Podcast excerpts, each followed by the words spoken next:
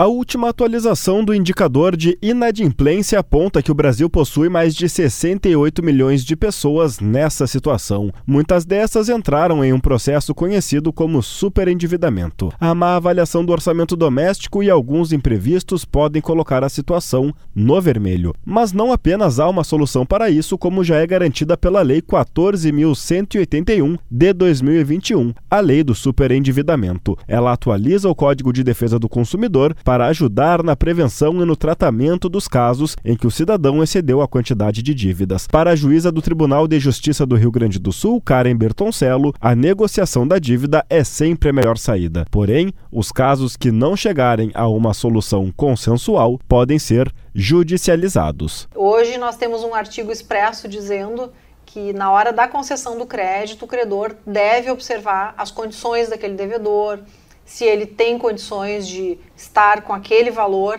com aquela obrigação e terá condições de pagamento. Dados da Confederação Nacional do Comércio de Bens, Serviços e Turismo apontam que 80% das famílias brasileiras possuem algum tipo de dívida. Agência Rádio Web de Porto Alegre, Rafael Ferri. Lucky Land Casino asking people what's the weirdest place you've gotten lucky? Lucky? In line at the deli, I guess? Aha, in my dentist's office.